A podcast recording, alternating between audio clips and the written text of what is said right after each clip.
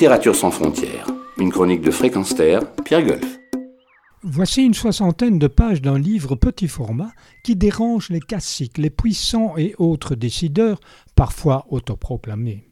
Un ouvrage écrit avec les tripes, avec l'expérience d'un engagement de terrain et pas de salon, à savoir Une terre commune de Cédric Héroux, paru chez Seuil. Cédric Héroux, c'est celui qui, depuis des années, doit avoir la conscience en paix alors que certains apparatchiks de pouvoir peuvent se poser de légitimes questions à ce sujet.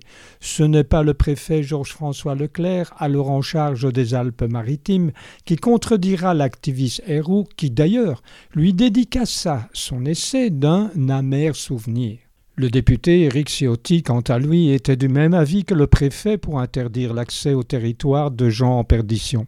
Cédric Héroux est un paysan qui habite la Roya, terre de douleur et de douceur, dans une vallée entre la France et l'Italie, là où passent de très nombreux réfugiés, souvent en transit pour les îles britanniques.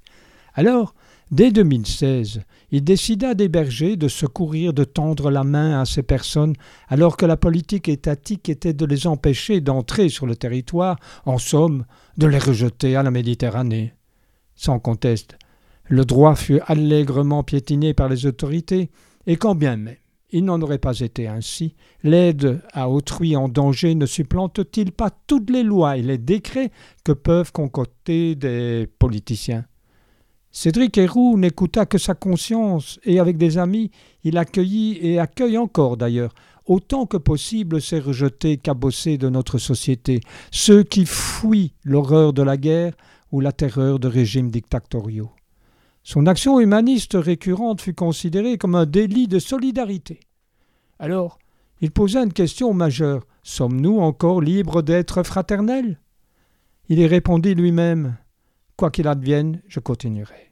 Une autre réponse ne tarda pas, et les caciques, les décideurs, les autoproclamés décideurs, le firent arrêter, placé en garde à vue pour avoir aidé des Soudanais, des Érythréens, parmi eux même des mères et leurs jeunes enfants condamné à des amendes et à de l'emprisonnement avec sursis, comme certaines personnes qui le secondaient dans son humanisme. Il fut relaxé par la Cour de cassation au bout d'une impressionnante bataille politico-judiciaire. Aujourd'hui, Cédric Héroux poursuit son travail sur le terrain de la solidarité universelle. À la lecture de son ouvrage, à l'écoute de ses propos, avec ma propre expérience de l'engagement citoyen, je peux dire que, face à l'iniquité, à l'injustice, au mépris de la personne humaine, nous avons tous le devoir de dénoncer l'inacceptable, car notre silence nous rendrait complices. Faire corps pour se faire entendre des puissants qui méprisent les individus de la sorte est une nécessité morale. Il n'est pas question de neutralité, et il ne faut pas hésiter à interpeller les pouvoirs publics. Hélas, force est de constater que certaines associations ayant pignon sur rue ne le font guère, ou alors du bout des lèvres. Pourquoi? Par peur de perdre des subventions. Mais que ces associations n'oublient pas deux choses. Ces subventions n'émanent pas directement de la poche des décideurs et des puissants, mais de l'ensemble des citoyens par leurs taxes et impôts. Et aussi que chaque jour passé dans le silence est un jour de perdu pour notre conscience. Retrouvez et podcastez cette chronique sur notre site fréquenceterre.com.